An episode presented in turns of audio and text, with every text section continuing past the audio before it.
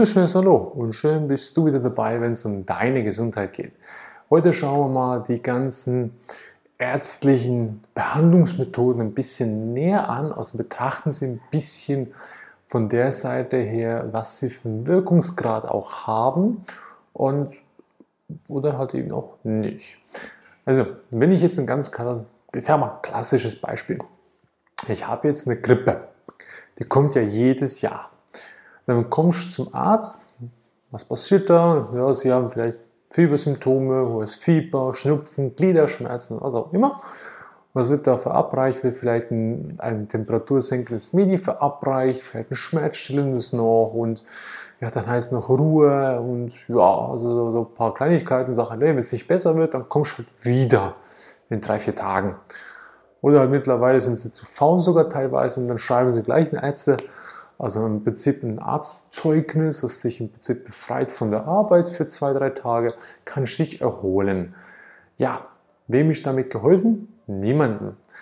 Doch, ja, doch, dem Portemonnaie des Arztes ist damit geholfen, weil er hat damit Kohle gemacht.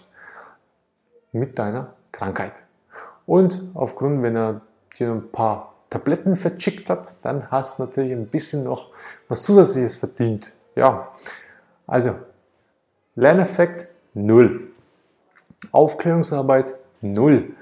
Erfolgsquote ist weiterhin, wenn wir Glück haben, wenn der Patient, der Erleidende halt die Medis und alles nicht nimmt, dann ist seine Erfolgsquote wieder bei 100%, weil er kann sich vollständig selber regenerieren. Wenn er die Medis, die Drogen halt nimmt, dann kann es durchaus sein, dass die Erfolgsquote noch tiefer sinkt und er halt noch länger krank bleibt.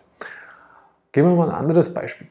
Und sehen wir mal ein Beispiel, dass man sich ja, Bandscheibenvorfall sehr häufig Bandscheibenvorfälle sind nichts anderes, als wenn ich permanente Dauerbelastung auf meine Bandscheiben habe und irgendwann sagt der Körper, du Holzkopf, jetzt knallst und dann knallst wirklich, weil dann ist die Bandscheibe puff, dann hat es puff gemacht und dann ist weg.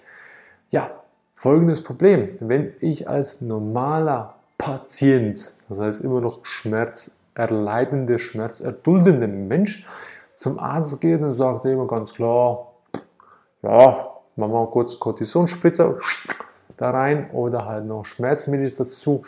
Und dann gibt es halt vielfach noch, kenne ich aus eigener Erfahrung, du sagst entweder, du lebst mit den Schmerzen oder ganz klar, nimmst du Operation vor, dann kann es sein, dass du vielleicht schmerzfrei wirst. Vielleicht. Betonung. In der Regel, die ich kennengelernt habe, die alle eine ja, Versteifungsoperation hinter sich hatten, waren nie schmerzfrei. Nie. Kein einziger davon. Null. Also Erfolgsquote null. Bis auf Erfolgsquote Portemonnaie des Arztes, der hat viel Kohle gemacht. Wenn du eine Operation hinter sich hattest, noch mehr. Also, wem ist da geholfen, bis aufs Portemonnaie des Arztes? Niemandem. Der Patient hat immer noch nichts, nichts dazugelernt. Gar nichts, nada, nichts. Der Arzt ebenso wenig. Weil der ist indoktriniert, der hat nur die Sichtweise, links und rechts gehen die Klappen gar nicht mehr auf. Geschweige denn hat er nur noch einen Tunnelblick, dann sind es dann nur noch sowas. Also es ist ganz, ganz heftig. Und jetzt ist unserer Ansicht nach der richtige Weg, obwohl es richtig und falsch gar nicht gibt, es gibt nur die Wege. Aber dennoch aus unserer Sicht fürs leichtere Verständnis ist der richtige Weg die Aufklärung. Den Menschen dazu zu bewegen, ihm bewusst zu machen, was er falsch gemacht hat. Sprich, auch hier nicht falsch, sondern was er gemacht hat, damit es zu dem Punkt gekommen ist. Beispielsweise Bandscheibenvorfälle, ganz klar, eine falsche Haltung, die ich über die Jahrzehnte hinweg aufgebaut habe. Nicht von heute auf morgen durch einen Unfall, sondern bewusst durch mich einsacken lassen, hm, durch Fahrradfahren, Autofahren, Bürotätigkeit, mangelnde Ansonsten Bewegung muss nicht Sport sein, einfach nur Bewegung, gesunde Bewegung, die wir empfehlen. Also wenn man das alles nicht hat, dann führt das eine zum anderen mit der Zeit und man hat dann entsprechend einen Buckel, den merkt man gar nicht mehr schon, weil der halt langsam kommt. Und dann geht es halt immer noch weiter, bis halt irgendwann mal bei einer doofen Bewegung, wo es die doofen Bewegung gar nicht gibt, sondern es gibt einfach nur die Bewegung. Man hat zu viel Belastung auf einem Punkt kriegt und dann macht es ratsch und und die Bandscheibe ist kaputt. Ja, und so ist es an sich. Also sprich, man kann da ganz, ganz gute Arbeit leisten, sehr, sehr schnelle Triggerpunkte setzen und Osteopressur, je nachdem, wie, wie intensiv das Ganze werden soll. Und man ist schon sehr, sehr schnell schmerzbefreiend unterwegs. Doch ja, man kennt es, der Mensch will nicht gesund werden, der will einfach nur schmerzfrei sein. Ist leider so in den meisten Fällen. Das heißt, ich habe keinen Bock, etwas an meinem Lebensstil zu ändern. Ich will einfach nur, dass du meine Schmerzen mir wegmachst. Und da kann man nur sagen, ja, nimm Drogen, dann sind sie weg. Oder geh zum Arzt, lass dich da irgendwie rumschnappen. Und irgendwann ist der Leidensdruck so groß, dann muss man sich halt einen Bewusstseinswandel vollziehen. Oder man fällt halt in die Grube, wie es so schön Beckenbill immer gesagt hat. Kann auch sein.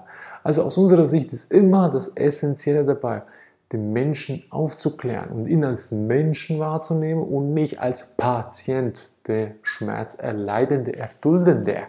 Also so gesehen, wenn du Fieber beispielsweise hast, klassisch Grippe, dann hat das nichts damit zu tun, dass es halt Winter ist. Klar, in einigen Fällen schon. Doch es hat hauptsächlich damit was zu tun, dass dein Immunsystem im Keller ist. Das heißt nicht aber nur klassisch Vitamin D reinfuttern über Supplementierung. Nein, dein Immunsystem sitzt im Darm und der Darm sollte super funktionieren. Es sollte aufnahmefähig sein. Und wenn das alles nicht da ist, dann kannst du noch so Vitamin D supplementieren bis zum geht nicht mehr. Wenn der Darm im Arsch ist, wortwörtlich, dann nützt es dir auch entsprechend wenig. Also das heißt, ich muss auch da wieder Bewusstsein schaffen, was ich für Kacke gemacht habe, damit ich das wieder bearbeiten kann. Also die Darmsanierung, ganz klar, unsere Empfehlung nach Probst, Karl Probst, die Methode nach Schweden mit der Schäferkur, unsere super Empfehlung aus unserer Sicht, die die sagen, nö, ist nichts für mich, wie auch immer, jeder soll sein.